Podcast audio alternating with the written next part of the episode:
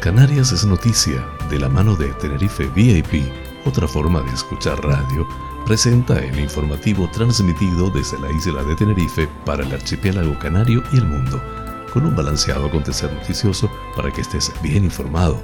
José Francisco González te brindará las noticias de una manera agradable y sin sobresaltos para que estés al día. Recuerda, la información es poder. Canarias Noticia. Sintonízanos por el canal de Tenerife VIP, otra forma de escuchar a radio. Canarias es noticia, porque la información es poder.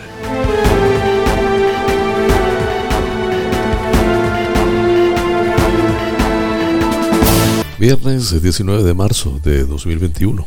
Amigas y amigos, sean todos bienvenidos a este espacio informativo transmitido desde el sur de Tenerife para el mundo con las noticias más importantes del archipiélago canario, la España peninsular e internacionales. Soy José Francisco González y estoy muy complacido de llevarles este formato intentando les resulte balanceado y agradable dentro del convulso mundo en que vivimos. Dicho esto, comenzamos.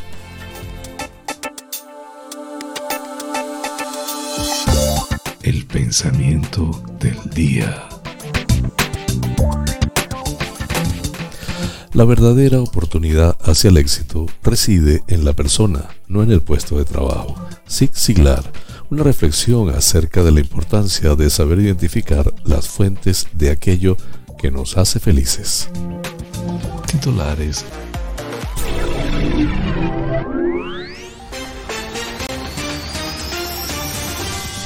La Seguridad Social pierde 473 cotizantes extranjeros en Canarias durante febrero, hasta las 86.891 personas.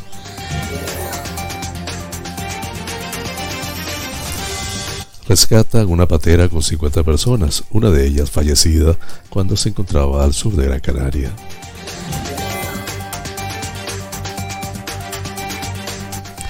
El ISTAC estudiará la situación de la infancia en Canarias.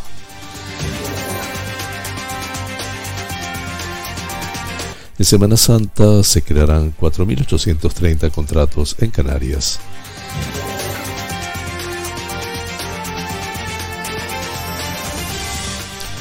Vital Dent gestionará cerca de 5.000 pacientes de Dentix en Canarias.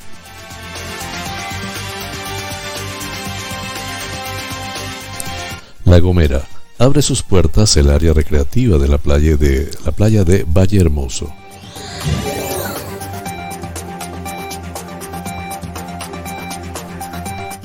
La Palma. Breña Baja recupera espacios públicos para peatones con la creación de un mirador en la LP2 bajo el Sumacal.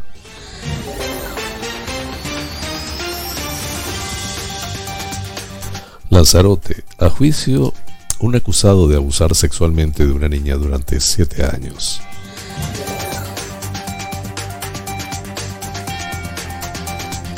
Presidente del Cabildo agradece la visita del delegado del gobierno en Canarias a Fuerteventura para estrechar colaboración en asuntos relacionados con la situación migratoria e infraestructuras.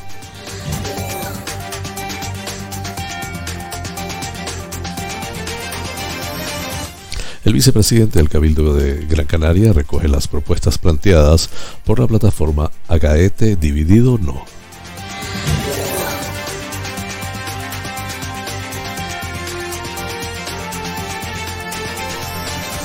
López Hotel Group apuesta por la reapertura del Abora Interclub Atlantic y las villas Alta Marena para reforzar la Semana Santa en Gran Canaria y Fuerteventura.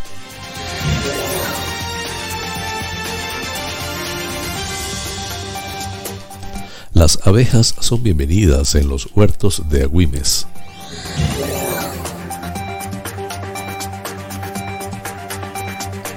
Tenerife, el alcalde de La Laguna pide al Estado el cierre de los centros de migrantes y de derivaciones a la península.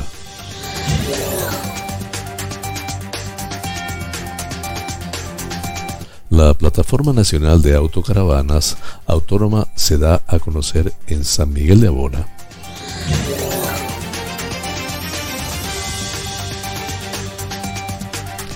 abierto el plazo de inscripción para los NT Smart Destinations Awards.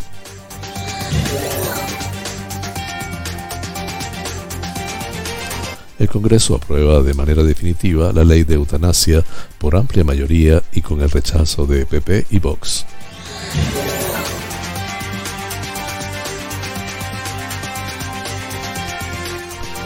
Fracasa la moción de censura en Murcia contra el popular López Miras.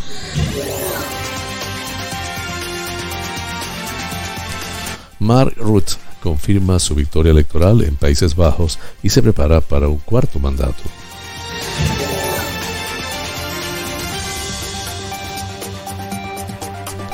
Biden tilda a Putin de asesino y dice que pagará por interferir en las elecciones presidenciales de los Estados Unidos. Así culminamos los titulares del día.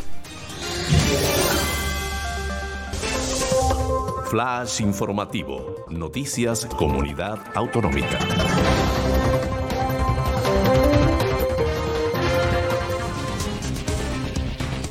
La Seguridad Social perdió en las Islas Canarias 473 afiliados extranjeros en febrero, un menos 0,54%, con lo que el segundo mes del año se cerró con 86.891 trabajadores inmigrantes inscritos en el sistema, según ha informado este jueves el Ministerio de Inclusión, Seguridad Social y Migraciones. Por provincias, Las Palmas contabilizó 384 trabajadores extranjeros, menos 0,85%, y se situó en 44.727 personas, mientras que Santa Cruz de Tenerife perdió 88 empleados foráneos, que implica un menos 0,21%, hasta un total de 42.164. En el conjunto de España, la Seguridad Social ganó una media de 9.328 afiliados extranjeros en febrero, más 0,4%, con lo de febrero se cerró con 2.053.997 trabajadores inmigrantes inscritos en el sistema.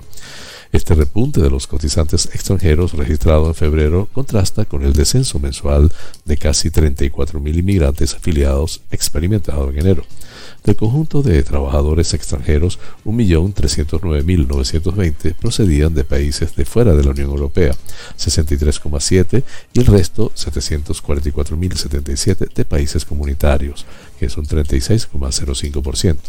Los grupos de cotizantes extranjeros más numerosos son los procedentes de Rumanía, con 325.024, Marruecos, con 264.304, la Italia, con 120.515 y China, con 97.064. En términos interanuales, la afiliación media de este colectivo registró en febrero 63.657 cotizantes menos que en el mismo mes del año pasado, que representaría un menos 3%. No obstante, el ministerio, el ministerio, destaca que respecto a abril de 2020, punto más bajo de la serie durante la pandemia, el sistema ha ganado de media 81.445 cotizantes extranjeros.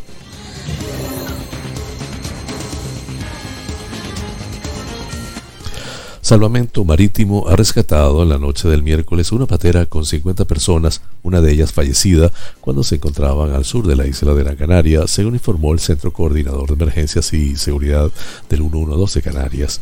Los ocupantes en la embarcación irregular fueron trasladados al muelle de Arguineguín, en Mogán, donde el dispositivo sanitario confirmó la muerte de un hombre, mientras que una mujer y un bebé fueron trasladados al hospital. Así, las 50 personas que viajaban a bordo de dicha embarcación se suman a los 110 migrantes que llegaron también el miércoles a Gran Canaria y Lanzarote tras ser interceptadas las pateras en las que viajaban en aguas canarias. En concreto, a última hora del miércoles, en el puerto de Arguineguín, en el Mogán, en Gran Canaria, desembarcaron 79 migrantes que viajaban en dos embarcaciones interceptadas por salvamento marítimo. En este, en este caso, tres de sus ocupantes, dos varones y una mujer, tuvieron que ser trasladados a un centro hospitalario por diferentes patologías, según ha informado el 112. Canarias, poco después, llegaron al muelle de las Cebollas, en Arrecife, en Lanzarote, otros 31 inmigrantes tras ser interceptada su embarcación por salvamento marítimo a 7 millas de Arrieta. En este caso son 31 varones, entre ellos dos menores de edad, que presentaban un aparente buen estado de salud según las mismas fuentes.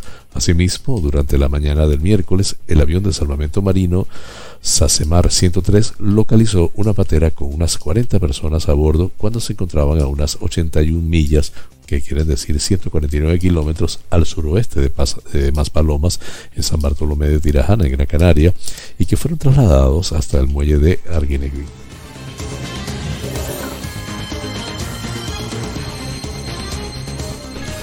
ISTAC estudiará la situación de la infancia en Canarias. El vicepresidente y consejero de Hacienda, Presupuestos y Asuntos Europeos, Román Rodríguez, firma un convenio de colaboración entre el Instituto Canario de Estadística, ISTAC, organismo dependiente del citado Departamento Autonómico, y UNICEF, Comité Canarias, para la defensa y promoción de los derechos de la infancia. A través de este acuerdo se propone la realización de actividades estadísticas en la comunidad autónoma que contribuyan al mejor conocimiento de la realidad canaria y, en concreto, posibilite la obtención de datos y diagnósticos que ofrezcan un panorama detallado de las condiciones de vida de la infancia en cifras.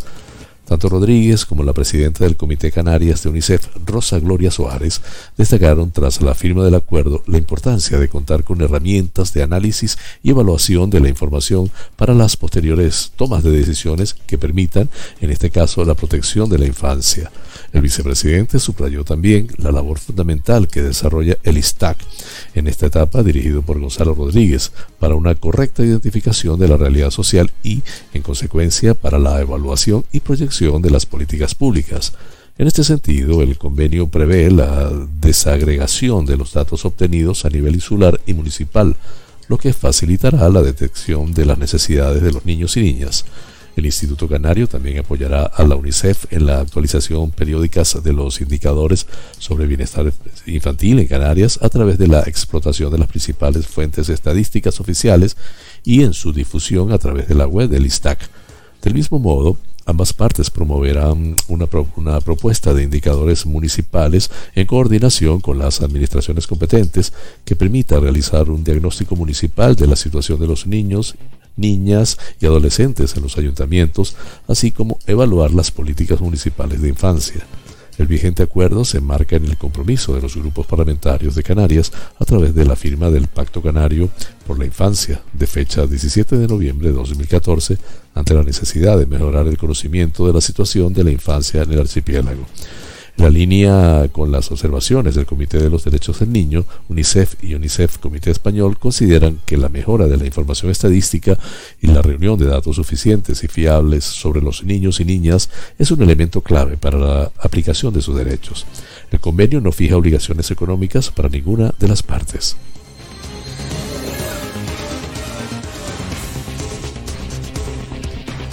En Semana Santa se crearán 4.830 contratos en Canarias, cifra que supone un 1,3% menos respecto al volumen de contrataciones registrado el año pasado, a pesar del confinamiento. Mientras, en, el conjunto de España se propiciarán 88.420 contratos, lo que representa un descenso de más del 50% en comparación con el mismo periodo de 2019 y que es un 1,6 inferior también al volumen de contrataciones registrado en 2020.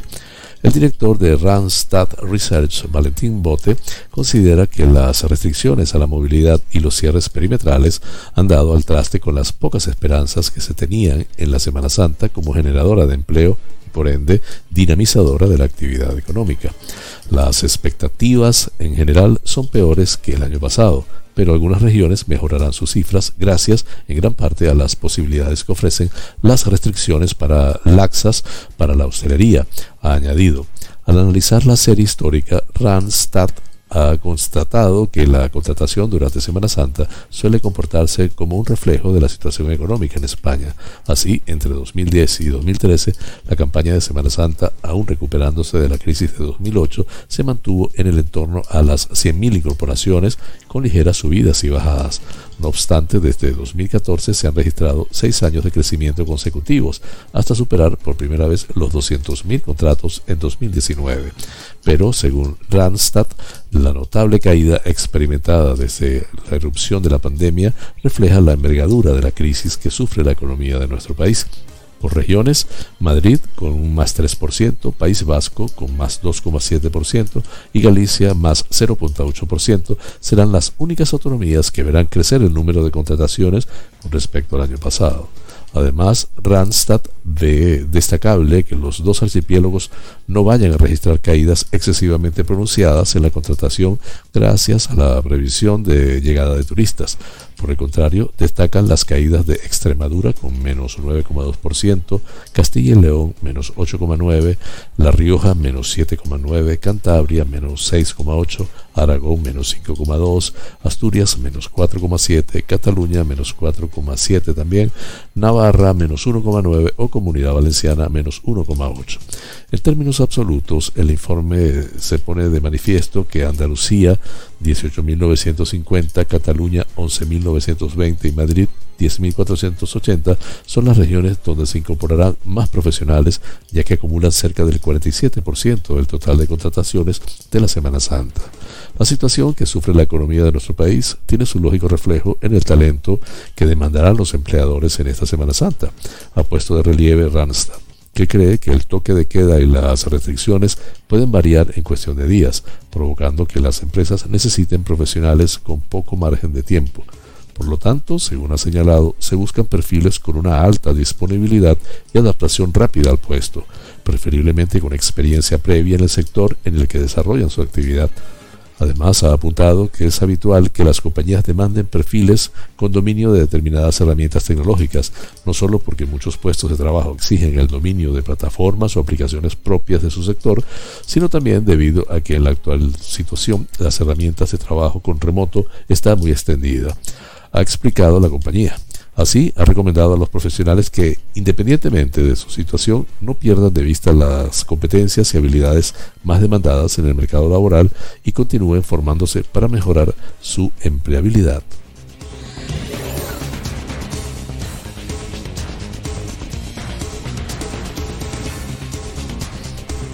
VitalDent gestionará cerca de 5.000 pacientes de Dentix en Canarias. La cadena VitalDent ha adquirido en Canarias dos clínicas Dentix y ha dispuesto cinco clínicas propias para dar respuesta a los tratamientos de 4.961 pacientes de Dentix en las islas. Según ha informado la cadena de clínicas dentales, gracias a esta operación se han salvado 21 empleos de la comunidad autónoma. En España, VitalDent suma a su red nacional un total de 76 clínicas de Dentix adquiridas por parte de su accionista Advent International. Las clínicas que pasan a formar parte de esta nueva plataforma de salud bucodental en las Islas Canarias son Dentix Las Palmas, Centro Comercial La Ballena y Dentix Telde. Estas, junto con las cinco clínicas designadas por el grupo, serán las encargadas de dar asistencia a los pacientes de Dentix en el archipiélago. Así, Vitaldent asumirá los tratamientos financiados por las cinco principales entidades de financiación al consumo de Dentix, BBVA, CTLM, Abanca Servicios Financieros, Peppermone y Sabadell Consumer Finance, así como los pagados en cash de los pacientes que acudían a las clínicas que pasan a integrar la plataforma. En el caso de los pacientes de las clínicas que quedaron fuera de la operación, se asumirá la totalidad de tratamientos financiados por dichas entidades financieras, mientras que aquellos que que pagarán en su día mediante entrega de efectivo tendrán acceso a una oferta especial para terminar su tratamiento. Por su parte, las personas serán contactadas telefónicamente para ser citados de forma ordenada y progresiva. En este sentido, a fin de garantizar los protocolos establecidos frente a la COVID-19, se recomienda a los pacientes no acudir a la clínica sin cita previa. En concreto, los pacientes de las dos clínicas Dentix adquirida en Canarias serán atendidos en su misma clínica para continuar sus tratamientos. Para los pacientes que pertenecen a clínicas Dentix que han quedado fuera de esta operación, se les derivará a una de las clínicas Dentix adquiridas o a las cinco clínicas VitalDent dispuestas al efecto. Asimismo, los pacientes Dentix que estén dentro del acuerdo, financiados por las cinco entidades financieras antes descritas y pacientes de las dos clínicas adquiridas en Canarias, tendrán a su disposición el call center de Dentix el 983 5010 para solicitar información y el correo atención al paciente arroba vitalden.com, indicando sus datos de paciente.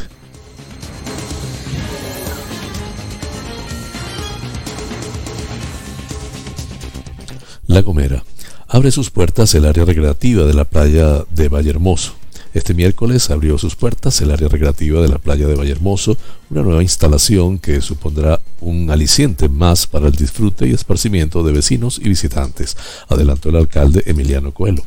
Las obras financiadas por la Dirección General de Infraestructuras Turísticas del Gobierno de Canarias han supuesto una inversión de 220 mil euros, situado entre el Parque Marítimo, la Ermita de la Candelaria, la playa y el comienzo del sendero que discurre hacia la sepultura, esta nueva área recreativa dispone de todo lo necesario para convertirse en un punto de reunión y esparcimiento para todo aquel que lo visite, pues dispone de zona infantil, merendero, fogones y servicios públicos, todo ello perfectamente integrado en el espacio. La mejora en el puente de acceso desde la zona de aparcamientos del parque marítimo sirve de antesala para esta nueva infraestructura que dispone de equipamientos de última generación en materia lúdica, así como los merenderos que han sido concebidos con madera a modo de pérgolas y que dotan de unidad estética a todo el recinto. Cabe recordar que se trata de un centro estratégico que comunica los senderos GR131 y GR132 y por donde transitan numerosos senderistas, por lo que este espacio supondrá además un lugar de descanso y parada para los caminantes. De esta manera, este nuevo espacio supondrá un aliciente a esta zona de esparcimiento y se unirá como lugar de reunión y disfrute familiar al futuro área biosaludable de la presa de la Encantadora y que será una realidad en los próximos meses.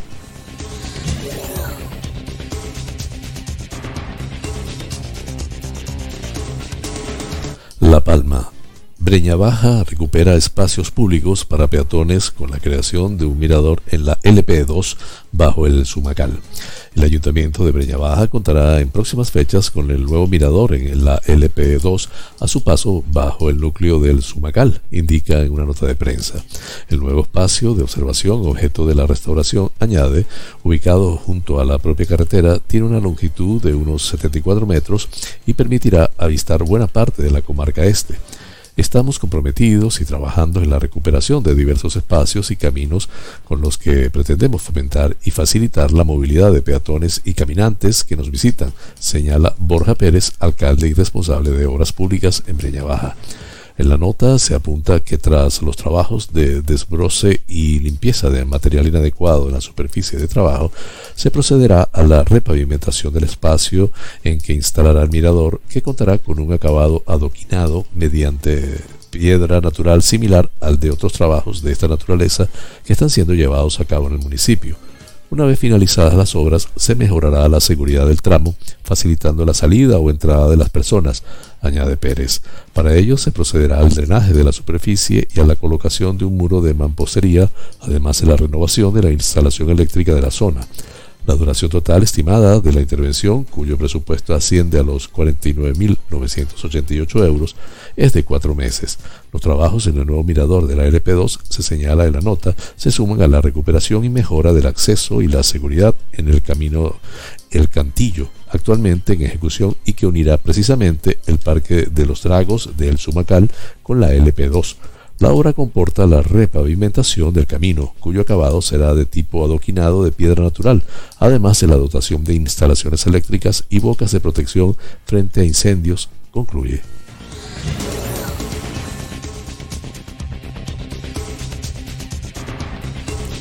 Lanzarote. A juicio, un acusado de abusar sexualmente de una niña durante siete años, aprovechándose de la relación de confianza. La sección sexta de la audiencia provincial juzgará el próximo 25 de marzo a un hombre acusado de abusar sexualmente durante siete años de una niña que tenía solo ocho años cuando se iniciaron los hechos.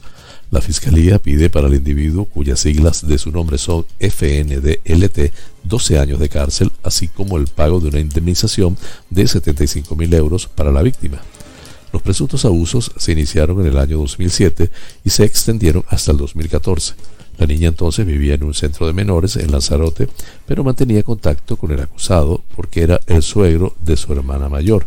Según el escrito de calificación de la Fiscalía, FNDLT, movido por su atracción sexual hacia los menores de edad, con ánimo de mantener relaciones sexuales y satisfacer así su ánimo libidinoso, mantuvo numerosos encuentros sexuales con ella, aprovechándose de la relación de confianza existente. El escrito señala que fueron relaciones sexuales plenas y no consentidas por la perjudicada, que continuaron hasta que cumplió los 15 años. Además precisa que la mayor parte tuvieron lugar en el domicilio del acusado en Arrecife, donde la niña se quedaba en ocasiones a dormir, siendo él plenamente consciente de que ésta se encontraba ingresada en un centro de menores. La víctima, que ahora es ya mayor de edad, presenta lesiones psíquicas severas compatibles con un trastorno de estrés postraumático crónico acompañado de un estado de ánimo deprimido y rasgos de personalidad desajustados, siendo previsible que el daño psicológico padecido por la misma le deje algunas secuelas psicológicas en la vida adulta recientemente iniciada, requiriendo la atención especializada para su recuperación psicológica, advierte la Fiscalía.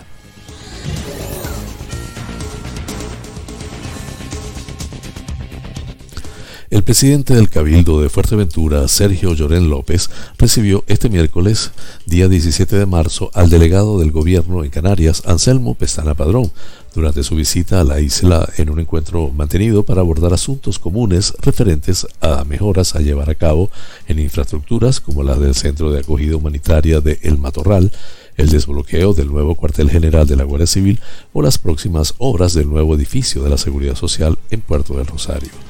En dicha reunión, mantenida en la sede del Cabildo Insular, participaron además la vicepresidenta primera de la Corporación Insular, Lola García Martínez, la consejera de Turismo, Jessica de León Verdugo, y el director insular de la Administración General del Estado en Fuerteventura, Domingo Fuentes Curvelo.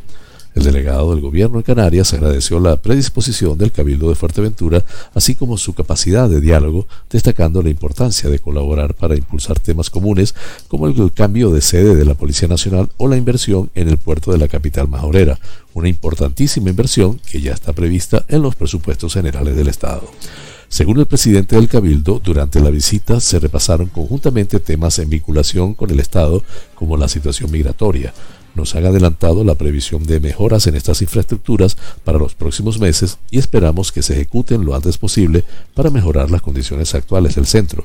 Otros temas de máximo interés son el desbloqueo de la parte administrativa para el nuevo cuartel de la Guardia Civil en la avenida Juan de Betancourt de Puerto del Rosario, además de las obras del nuevo edificio del Instituto de la Seguridad Social, también en Puerto del Rosario, cuya licitación esperamos poder anunciar en un plazo de uno o dos meses, añadió Lloret. En definitiva, que exista una estrecha colaboración y coordinación institucional para que dentro de la situación difícil que padecemos poder resolver los problemas de nuestra isla. Tanto Pestana como Lloret aprovechan para hacer un llamamiento a la responsabilidad ciudadana, reiterando que el riesgo no ha desaparecido y trasladando a la población la necesidad de respetar las normas y recomendaciones sanitarias y evitar así que se agrave una situación que conlleva graves consecuencias sanitarias y económicas para Fuerteventura.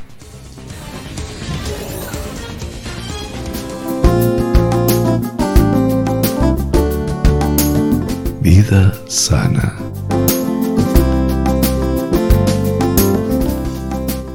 Continuando con los tips de vida sana de ayer, les indico los 10 siguientes para hoy. 11. Busca el balance energético. Busca el equilibrio entre la energía que ingieres y la que gastas. La alimentación se relaciona de forma muy directa con otros aspectos de tu estilo de vida, por ejemplo, el ejercicio físico.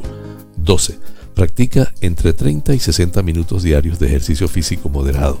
El ejercicio físico nunca falta en los consejos generales sobre cómo llevar una vida sana. Es tan fundamental como la alimentación. La actividad física habitual reduce el riesgo de enfermedades crónicas y se asocia a un mayor bienestar general. Andar, realizar las tareas del hogar, subir escaleras son también formas de ejercicio que complementan actividades físicas más intensas como correr, nadar o ir en bicicleta. 13. No estés más de dos horas en el sofá ante el televisor. Este consejo se hace extrapolable a cualquier actividad sedentaria. El sedentarismo es uno de los grandes enemigos de un estilo de vida saludable. 14. Practica ejercicios de meditación, relajación y estiramientos.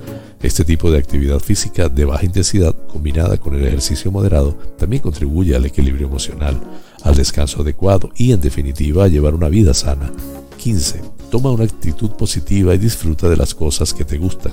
La actitud es básica para mejorar tu calidad de vida y tu salud. Aprende a desarrollar tus fortalezas incrementa el aspecto positivo. Así controlarás el estrés y mejorará tu bienestar. 16. Cuida las relaciones sociales. Son un aspecto fundamental para la salud y para un envejecimiento saludable. ¿Qué es vida saludable? A grandes rasgos se trata de la suma de una alimentación saludable, la práctica de ejercicio físico y un correcto descanso. 17. Duerme 8 horas al día. Un descanso adecuado es básico para la salud. Dormir poco o mal afecta al sistema inmunológico y cognitivo. Para disfrutar de un buen descanso, procura ir a la cama siempre a la misma hora y en un entorno tranquilo y sin alteraciones. 18. Evita el tabaco y el alcohol. Los tóxicos presentes en tabaco, alcohol y en la atmósfera de algunas ciudades son uno de los enemigos de la salud pública. 19. Mantenga una higiene adecuada. Aunque lo demos por supuesto en nuestra sociedad, una buena higiene es la base para evitar los problemas de salud. El concepto de higiene no solo se refiere al aseo y limpieza del cuerpo, sino que afecta también al ámbito doméstico y en la cocina. Flash informativo. El tiempo en Canarias. Intervalos nubosos en Lanzarote, Fuerteventura y el norte del resto de islas abriéndose claros durante las horas centrales del día. En el resto de zonas, poco nuboso o despejado. Temperaturas en ligero descenso en cumbres de Tenerife y con pocos cambios en el resto. Viento de componente norte. Las temperaturas se mantienen igual que ayer, 11 grados las mínimas y 26 grados centígrados las máximas en toda Canarias. Este noticiero es presentado por fina cortesía de los siguientes sponsors.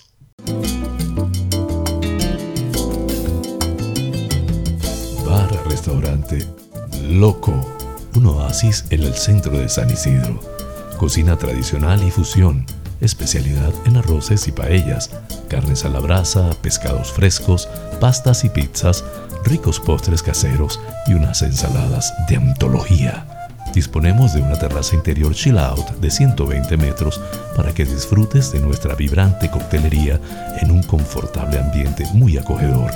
Atendemos celebraciones familiares, bautizos, bodas, comuniones, cumples, divorcios, en fin, bar-restaurante. Loco, un oasis en San Isidro. Calle Saltadero, número 7, San Isidro. Teléfono 922 36 7986.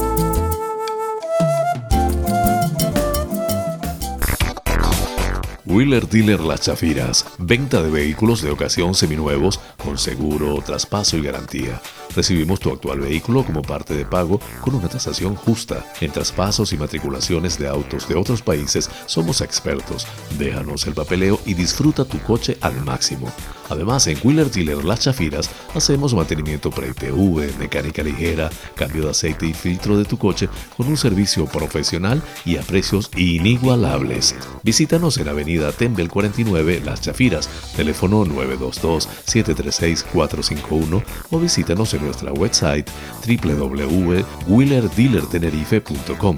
Wheeler Dealer Las Chafiras. Ven, conócenos y compruébalo.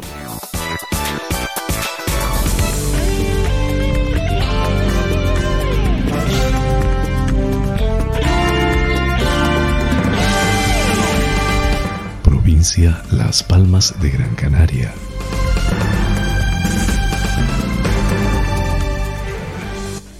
El vicepresidente del Cabildo de Gran Canaria recoge las propuestas planteadas por la plataforma Agaete Dividido No en un encuentro celebrado este miércoles con la plataforma Agaete Dividido No, representados por Javier Tadeo, Aníbal Santana y Eugenio Reyes, el vicepresidente y consejero de Obras Públicas e Infraestructuras, Transporte y Movilidad del Cabildo de Gran Canaria, Miguel Ángel Pérez del Pino, debatió y analizó las propuestas que hace la plataforma para la futura conexión de la carretera GC2 con el municipio de Agaete.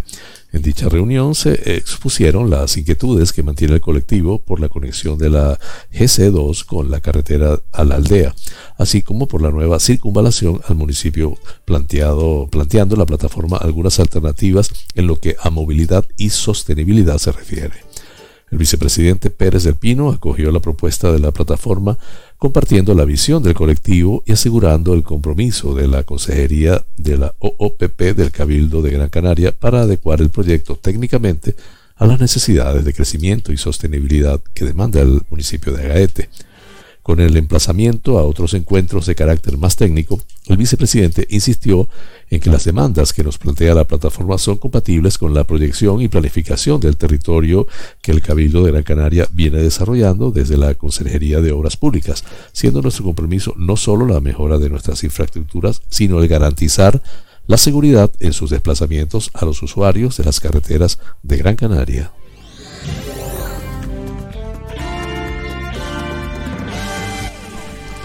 Lópezán Hotel Group apuesta por la reapertura del Abora Interclub Atlantic y las villas Altamarena para reforzar la Semana Santa en Gran Canaria y Fuerteventura.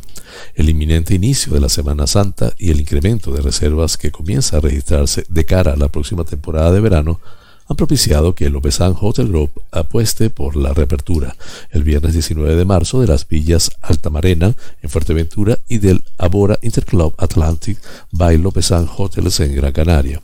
El miércoles 24 de marzo como refuerzo de los activos que la compañía comercializa actualmente en Canarias el segmento turismo familiar que busca la alternativa perfecta para disfrutar de unas divertidas vacaciones en, régimen todo incluido, encontrarán en el Abora Interclub Atlantic by Lopesan Hotels el escenario ideal uno de los principales focos al que está orientado el regreso a la actividad de este histórico hotel de San Agustín es incentivar a potenciales turistas canarios que deseen disfrutar de una merecida escapada en Semana Santa sin tener que salir del archipiélago y al mismo tiempo disponer de una propuesta adicional para la planificación de las próximas vacaciones estivales el Labora Interclub Atlantic by López Hotel realizó en 2019 una transformación completa de sus instalaciones y habitaciones, incorporando un mobiliario moderno y funcional que cambió por completo la fisionomía de los restaurantes, bares y zonas comunes. La reforma, que añadió nuevos atractivos para mantener al hotel como un referente del segmento del turismo familiar en el sur de Gran Canaria, también reforzó su zona exclusiva solo adultos, renovando el atractivo diseño de todas sus piscinas y jardines. Por su parte, las villas Altamarena, ubicadas en el sur de Fuerteventura, ofrecen un espacio íntimo y privado que se adapta a las necesidades de aquellos huéspedes que viajan en pareja o acompañados de su familia. El privilegiado paraje natural que forma las playas de arena blanca y el mar color turquesa de la península de Jandía crean el clima de desconexión idóneo para evadirse de la rutina diaria y contemplar uno de los espectaculares atardeceres majoreros garantía de calidad, seguridad e higiene. Las reaperturas de la Bora Interclub Atlantic by Lopezán Hotels y las Villas Altamarena vienen acompañadas de la garantía de calidad y confort asociada al Grupo Lopezán, así como la implementación de los protocolos de seguridad e higiene establecidos por el sello Lopezán Health and Safety.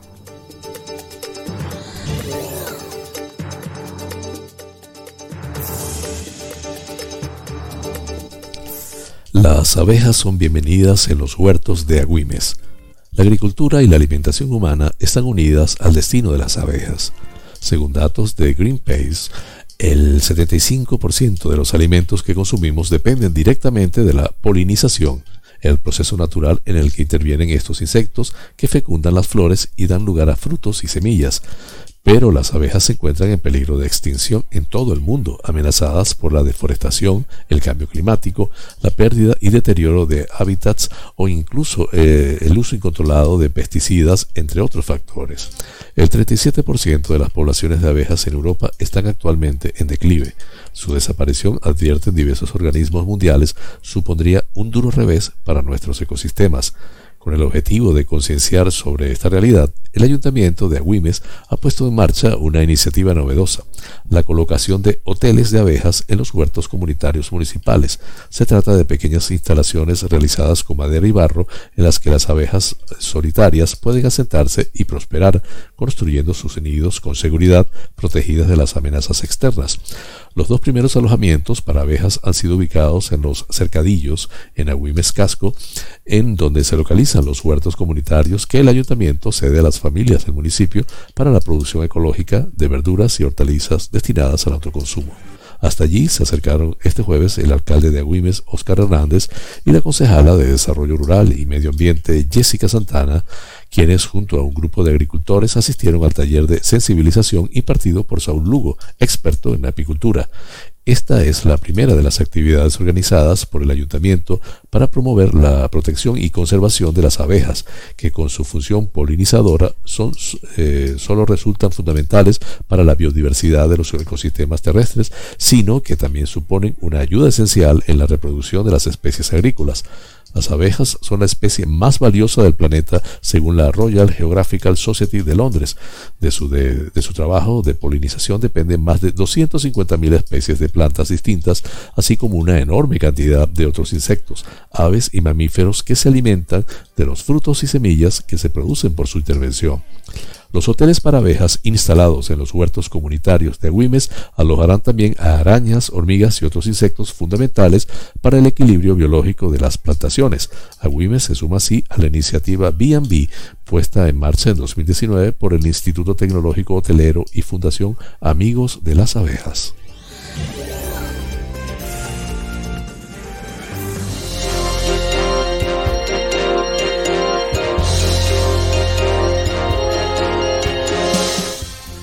Santa Cruz de Tenerife.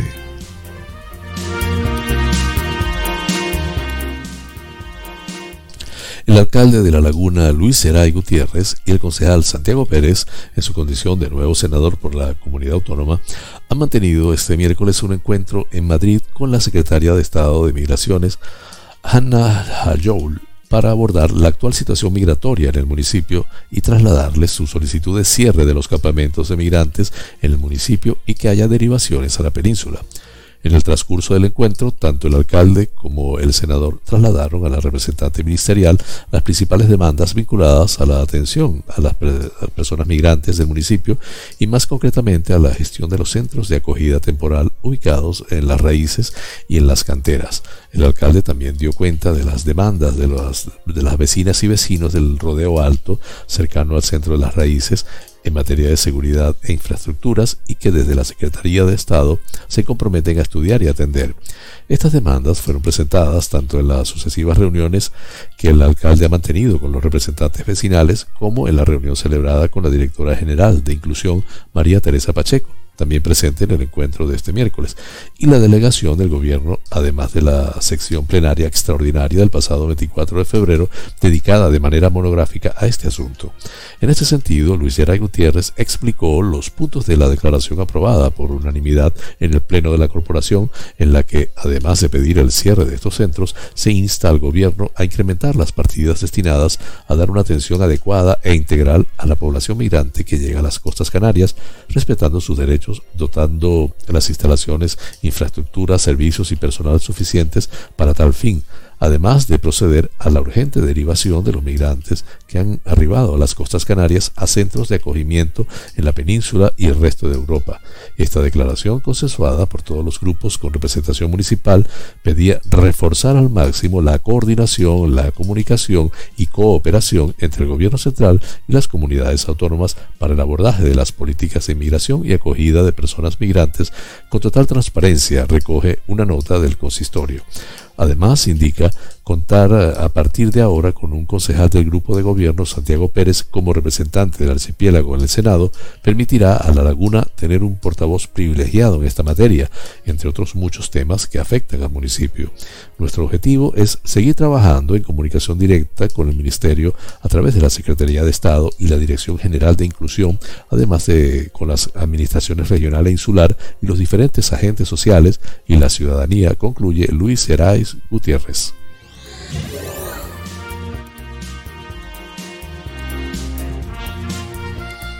La Plataforma Nacional de Autocaravanas Autónoma se da a conocer en San Miguel de Abona. El alcalde de San Miguel de Abona, Arturo González, recibía recientemente al presidente de la Plataforma Nacional de Autocaravanas Autónoma PACA, Jesús Gallardo, una asociación sin ánimo de lucro fundada hace 20 años, que funciona a nivel nacional y que está constituida exclusivamente por usuarios de autocaravanas con el objetivo de fomentar y difundir el uso de la misma como medio de turismo itinerante, sobre todo en zonas con recursos turísticos, gastronómicos y culturales. Desde el consistorio se ha manifestado el apoyo a esta asociación con el compromiso de intentar facilitarles espacios públicos con uso ordenado que a su vez potenciará el turismo y la dinamización de la zona con el consecuente beneficio económico para los comercios por el consumo de los propios usuarios. Un fenómeno turístico que debe estar bien regulado y que representa un modelo sostenible, moderno, no estacionario y que está en pleno desarrollo en toda Europa.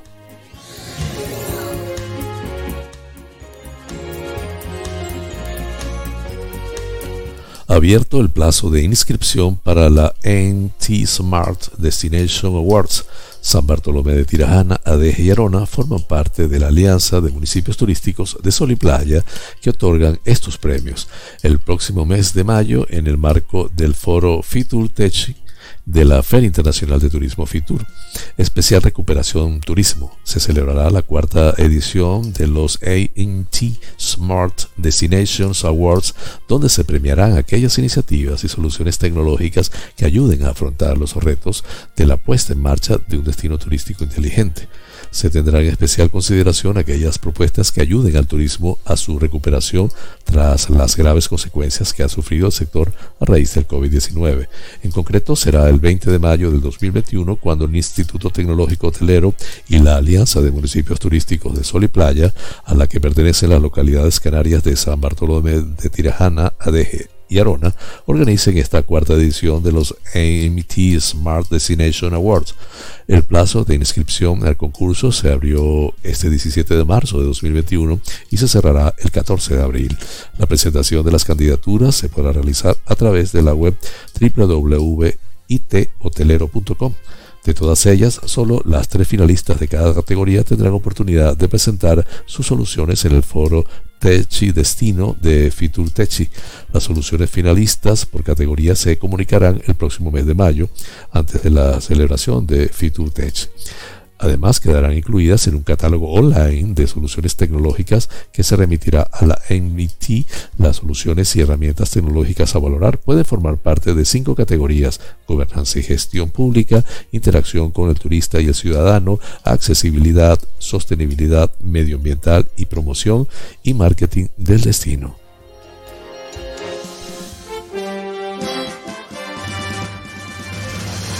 Noticias que inspiran.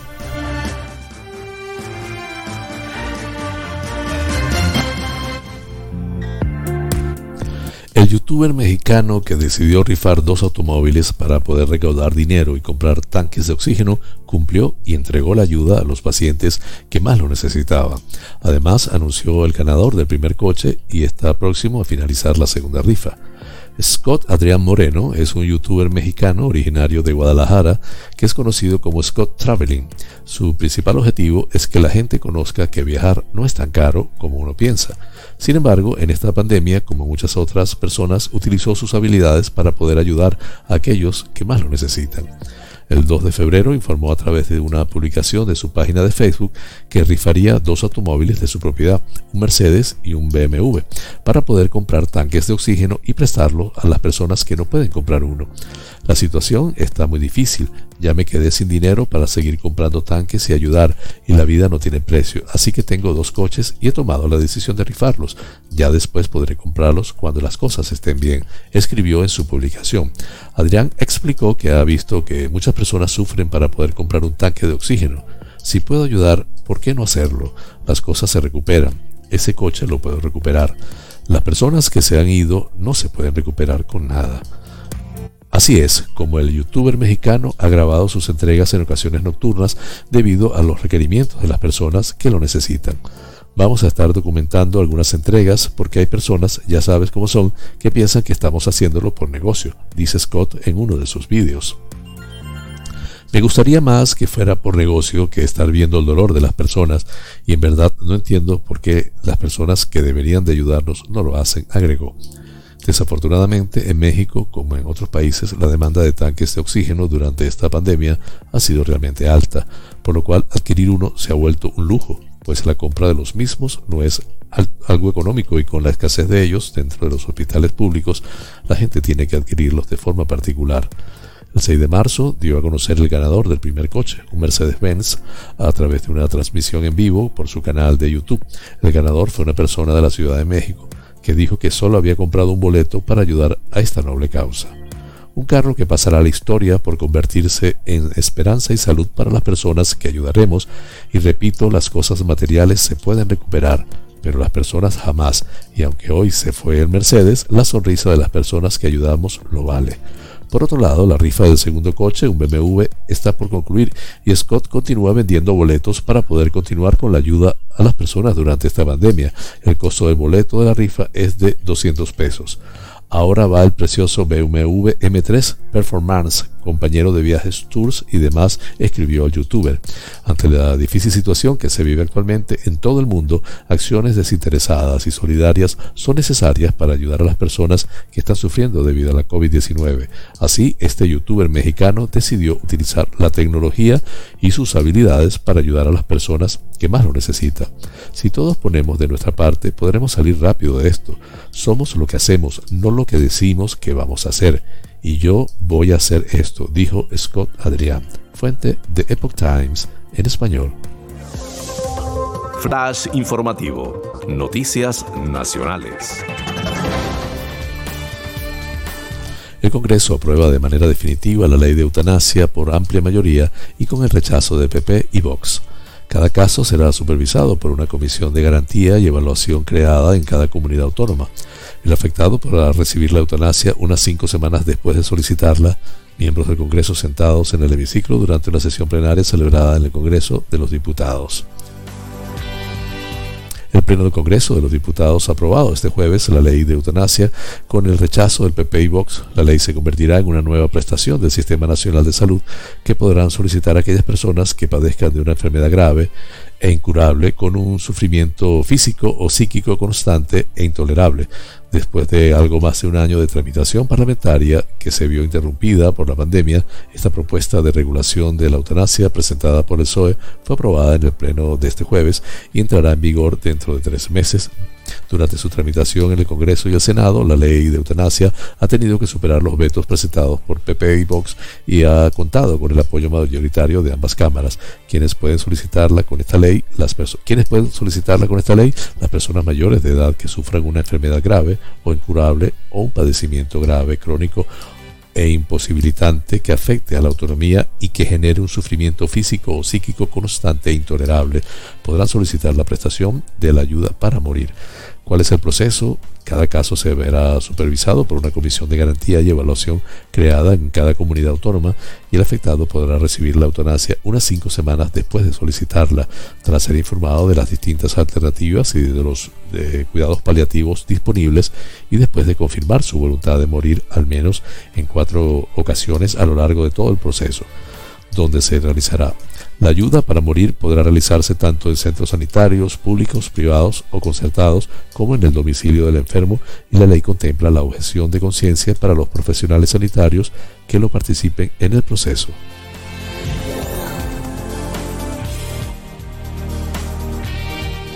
La moción de censura contra Fernando López Miras no ha salido adelante después de dos días de debate bronco en el que se ha cruzado acusaciones de corrupción, se han oído expresiones como sinvergüenzas y traición, o se han puesto apelativos como la bien pagá, en referencia a Isabel Franco, uno de los tres diputados tránfugas de Ciudadanos que ha votado en contra de la moción de censura, a pesar del acuerdo que había alcanzado su grupo con el PSOE. Los otros tres diputados clave han sido los tres que en mayo fueron expulsados de Vox y que durante toda la sesión del miércoles mantuvieron la incógnita sobre cuál sería su voto. Al terminar el debate, despejaron las dudas y anunciaron que no apoyarían la moción y que quizás incluso estarían en el Consejo de Gobierno. Al final, la moción no ha alcanzado los 23 apoyos necesarios para prosperar, que son los que marcaba la mayoría absoluta en el Parlamento regional. 23 son los diputados que han votado en contra y 21 los que lo han hecho a favor, y uno, el presidente de la Cámara de Ciudadanos, se ha abstenido. Así que la victoria por la mínima y tormentosa para López Miras y derrota para Ana Martínez Vidal, la diputada de Ciudadanos, candidata a la presidencia en la moción. Combinamos así las noticias nacionales. Flash informativo. Noticias internacionales. Mark Rutte confirma su victoria electoral en Países Bajos y se prepara para un cuarto mandato.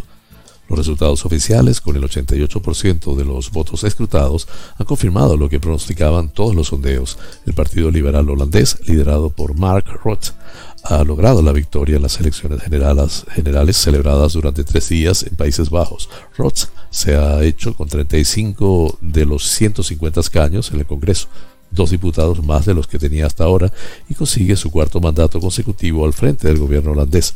El Partido Progresista y Europeísta D66, liderado por Sigrid Kaag, se ha convertido en la segunda fuerza política, con 24 escaños, y ha desplazado al tercer puesto a la ultraderecha de Gerd Wilders, hasta ahora líder de la oposición y segundo grupo parlamentario que se queda con 17 diputados, 13 menos, en unas elecciones marcadas por la pandemia. Los democristianos, CDA, socios del actual gobierno al mismo nivel que D66, sufren la pérdida de cuatro diputados, por lo que se quedan con 15 representantes parlamentarios, en una mala noticia para las expectativas de su líder Wopke Koestra que ejerce como ministro de Finanzas en el gobierno en funciones actual y en quien el partido había puesto todas sus esperanzas. El futuro político de Mark Roth de 54 años estaba amenazado por su desgaste tras tres mandatos consecutivos, pero la llegada de la pandemia, durante la que se postuló como el único gestor de crisis para el país, le permitió emerger intacto, y eso que su último gobierno renunció en enero debido al escándalo de las ayudas sociales. Los democristianos, CDA, socios del actual gobierno, al mismo nivel que D66, sufren la pérdida de cuatro asientos, por lo que se quedan con 15 representantes parlamentarios en una mala noticia para las expectativas de su líder eh, Que ejerce como ministro de Finanzas en el Ejecutivo en funciones actual y en quien el partido había puesto todas sus esperanzas. De este recuento también se hace más claro que Foro para la Democracia del ultraderechista Thierry Baudet también se sitúa como otro de los ganadores en las elecciones de este miércoles y se hace con ocho escaños frente a los dos que tenía ahora y obtiene más representación que la izquierda verde Links que recibía siete escaños, la mitad de los que tenía hasta ahora.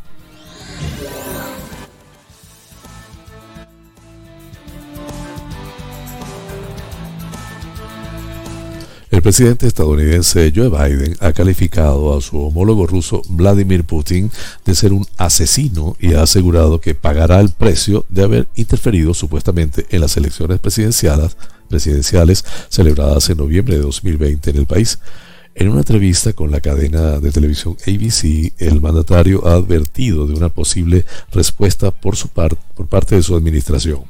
Pagará un precio, ha dicho antes de manifestar que tuvieron una larga conversación en enero.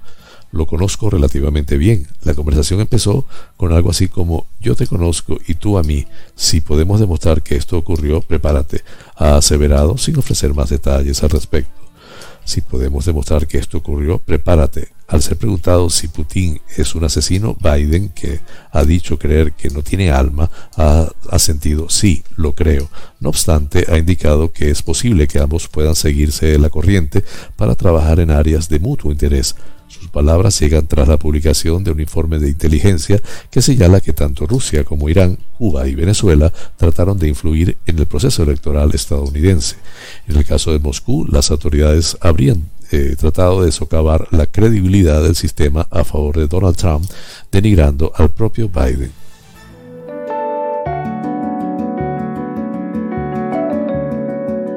Los astros hablan.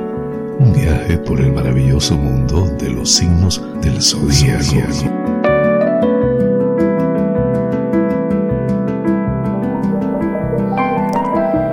Aries es posible que se sienta agredido en sus sentimientos.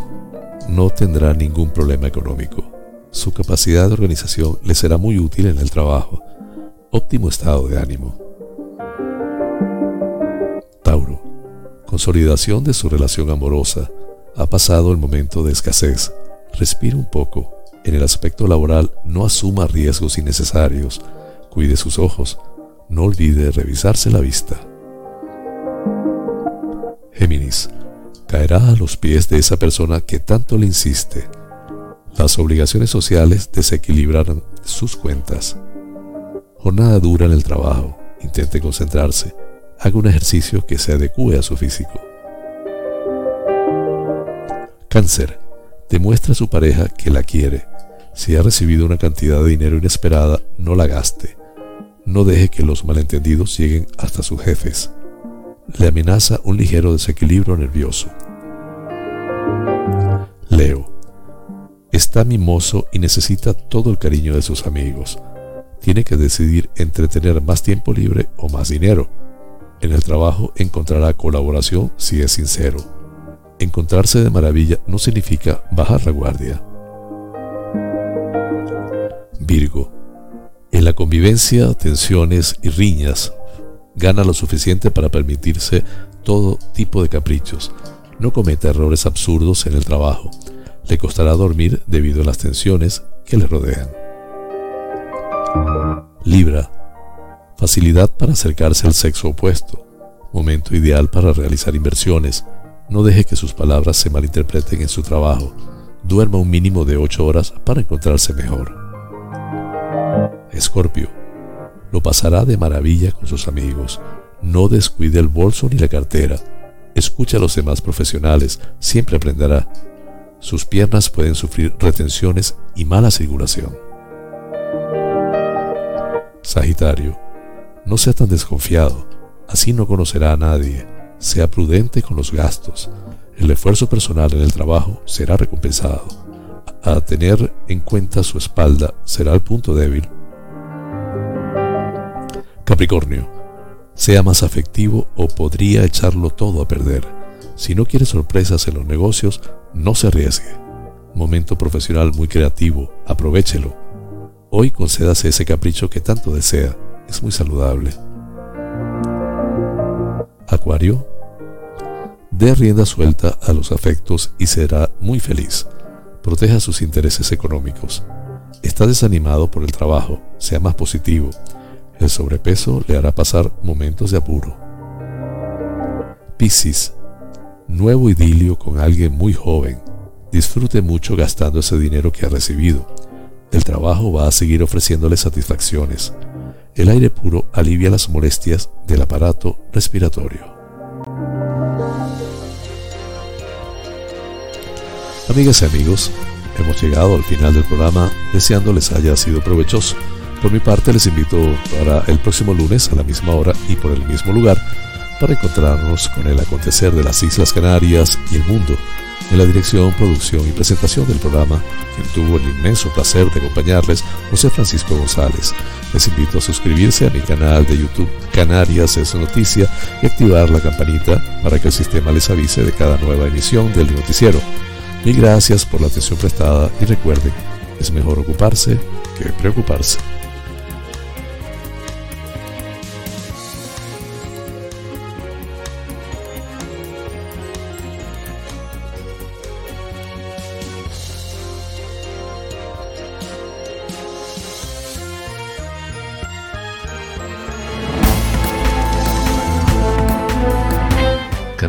Noticia de la mano de Tenerife VIP, otra forma de escuchar radio, presenta el informativo transmitido desde la isla de Tenerife para el archipiélago canario y el mundo, con un balanceado acontecer noticioso para que estés bien informado. José Francisco González te brindará las noticias de una manera agradable y sin sobresaltos para que estés al día. Recuerda, la información es poder. Canarias Noticia. Sintonízanos por el canal de Tenerife VIP, otra forma de escuchar a radio. Canarias es noticia, porque la información es poder.